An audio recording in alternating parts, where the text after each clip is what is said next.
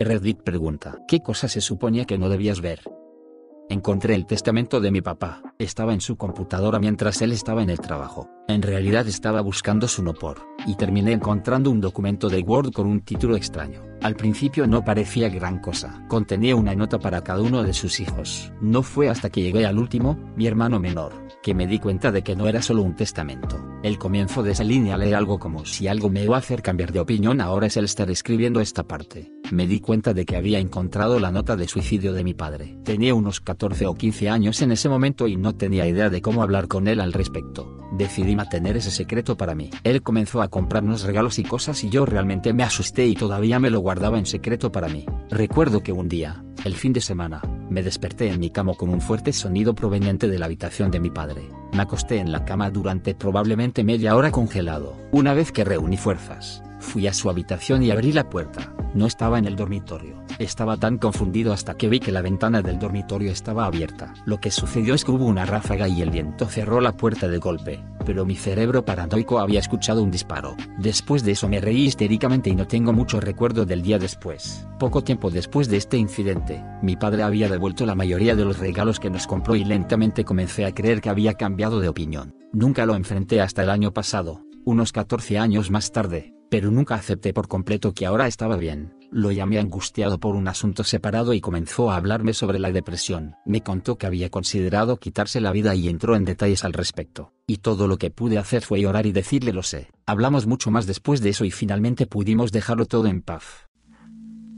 Al crecer con mi hermano pequeño y mi madre soltera, nunca tuvimos mucho, pero se aseguró de que siempre tuviéramos un lugar seguro y decente para vivir y que siempre hubiera comida en la mesa. Realmente nunca comió mucho. Recuerdo las cenas de pollo al horno, estofado de ternera, salmón, era mucho más barato hace un millón de años. Buena comida, nada terriblemente extravagante, pero siempre nutritiva. Pero casi nunca comió. Cuando tenía 10 años la vi comer galletas en su habitación después de la cena. Fue entonces cuando me di cuenta de que nunca había suficiente comida para los tres. Ella cocinaba lo que teníamos para mi hermano y para mí, y ella comía lo mínimo, siempre fuera de la vista para que mi hermano y yo no nos preocupáramos del nivel real de pobreza en el que estábamos. Nunca le pedí otra cosa material después de esa noche. Como estudiante de secundaria, recogí un libro en la biblioteca, hojeé las páginas y encontré una solicitud para un certificado de nacimiento de reemplazo para un anciano. Tenía todos los detalles sobre su identificación personal, así que, naturalmente, me lo llevé a casa pensando, me aferraré a esto en caso de que alguna vez necesite asumir una identidad falsa pretendiendo ser un hombre de 80 años y huir del país. Mi madre lo encontró y tuvo que explicarme que no, no robamos las identidades de las personas. Estaba trabajando a tiempo parcial en una biblioteca para una asignatura escolar. Un día, me hicieron ingresar los datos de nuevos libros en el sistema informático de la biblioteca. Mientras trabajaba, hice algo, no sé qué, que hizo que Windows Outlook se mostrara en la pantalla de la PC, junto con algunos correos electrónicos del director del bibliotecario a mi maestro y a los otros bibliotecarios. Básicamente, los correos electrónicos decían que era realmente bueno en mi trabajo y muy trabajador, y que la colaboración sería muy beneficiosa tanto para mí como para ellos. Se suponía que no debía leer esos mensajes, pero me hicieron sentir muy feliz. Cuando tenía ocho años más o menos, mi vieja niñera me estaba mostrando un video de su tiempo con su novio en París. Después de que se apaga por unos segundos, de repente aparece una toma de ella acostada en la cama de su hotel completamente desnuda, con las piernas abiertas, diciéndole a su novio que venga a buscarla. Ella saltó de su asiento e intentó taparme los ojos y me dijo que nunca le dijera a nadie. Ahora le he dicho potencialmente a miles de extraños al azar. Así que recién salí de la escuela y tomé un año sabático antes de comenzar la universidad. Me las arreglé para conseguir un trabajo para la USAF en una base aérea en el Reino Unido. Los detalles del trabajo no son importantes. Entonces, alrededor de las 2 am en esta noche en particular a principios de 1988, las luces de la pista que normalmente están apagadas se encienden brevemente, durante unos 30 segundos y luego se apagan. Ahí es cuando escucho algo claramente aterrizando en la pista y a la derecha de la pista uno de los hangares más grandes abre sus puertas. En el tono negro, la luz de ese hangar es bastante espectacular. Ahí es cuando lo veo, un pequeño avión triangular negro rueda directamente hacia ese hangar y en cuestión de segundos las puertas se cierran detrás de él. Este fue mi pensamiento honesto cuando vi eso. Definitivamente no se suponía que debía ver esto. Apagué el cigarrillo que tenía y volví a mi edificio. Unas semanas más tarde obtuvimos nuestras primeras fotos del F-117 Nighthawk seguido de una confirmación de que existía. Sonreí un poco y pensé, ya sabía sobre eso.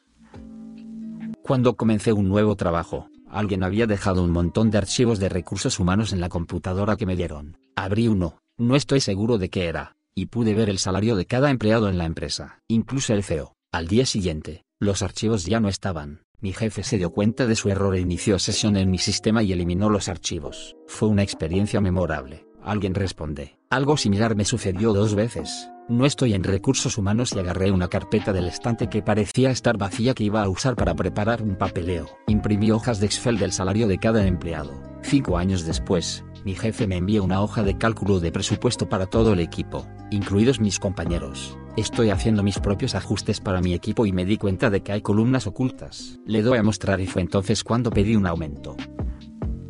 Cuando tenía 14 años y un amigo organizó una fiesta de cumpleaños en su casa con todos los padres invitados. Necesitaba usar el baño, pero el principal estaba ocupado, así que mi amigo me dijo que podía usar el de la habitación de su madre. Mientras caminaba hacia la puerta, podía escuchar a alguien allí, así que decidí esperar hasta que el que estaba ahí terminara. Unos 10 minutos después, la mamá de mis amigos, que era la anfitriona de la fiesta, y el padrastro de un buen amigo salen y me ven confundido.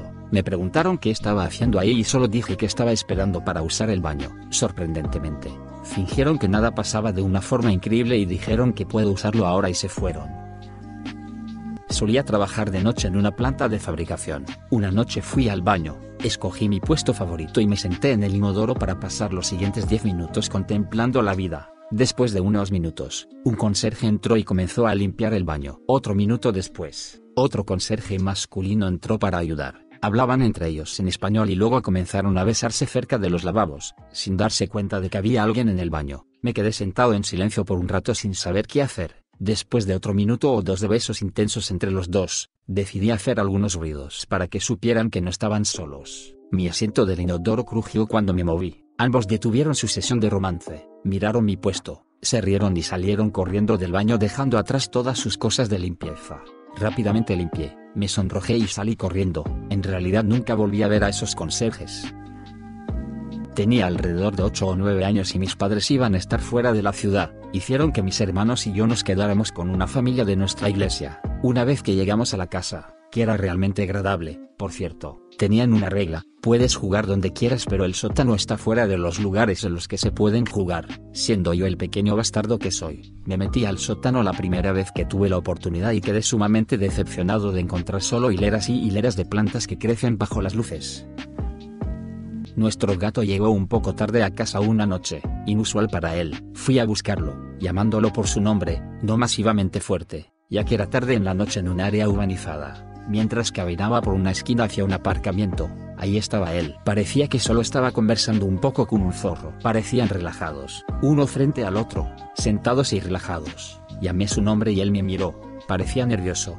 Volvió a mirar al zorro y luego a mí casi como si dijera no está conmigo.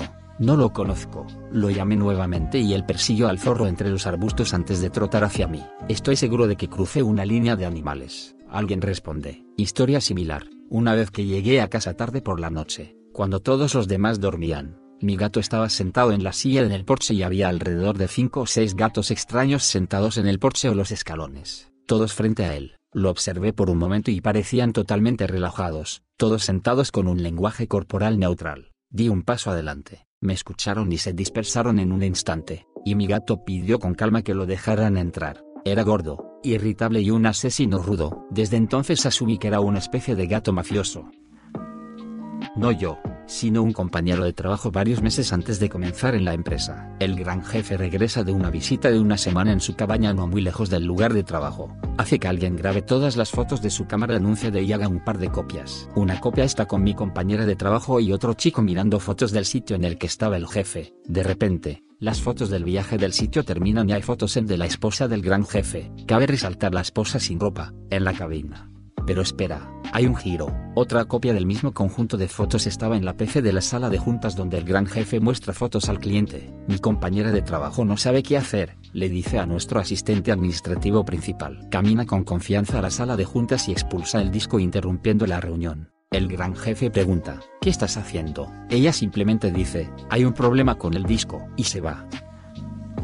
Algún tipo de intercambio de información a nivel de espía. Hace un par de años, estaba sentado en un banco en una calle comercial muy concurrida, simplemente tomando una copa y mirando a la gente básicamente. En algún momento, un hombre y una mujer, ambos vestidos con mucha clase, que me llamaron la atención, vinieron caminando por la calle, en direcciones opuestas y casi se rozaron al pasar. En una fracción de segundo vi a la mujer pasarle una nota, al menos me pareció papel, al hombre. Nunca se miraron el uno al otro, no disminuyeron su ritmo, cambiaron de postura, expresaron su rostro ni nada. Simplemente caminaron hacia adelante en su vía casualmente. Justo cuando se cruzaban, ella deslizó una nota en sus manos, realmente rápida y sigilosa, fuera lo que fuese. Era bastante obvio que no se suponía que debía ver a esos dos juntos. La reunión se organizó previamente deliberadamente en un lugar muy ocupado y lo que intercambiaron fue secreto. Estoy muy seguro de que se suponía que no debería haber visto esto y probablemente fui la única persona que lo vio.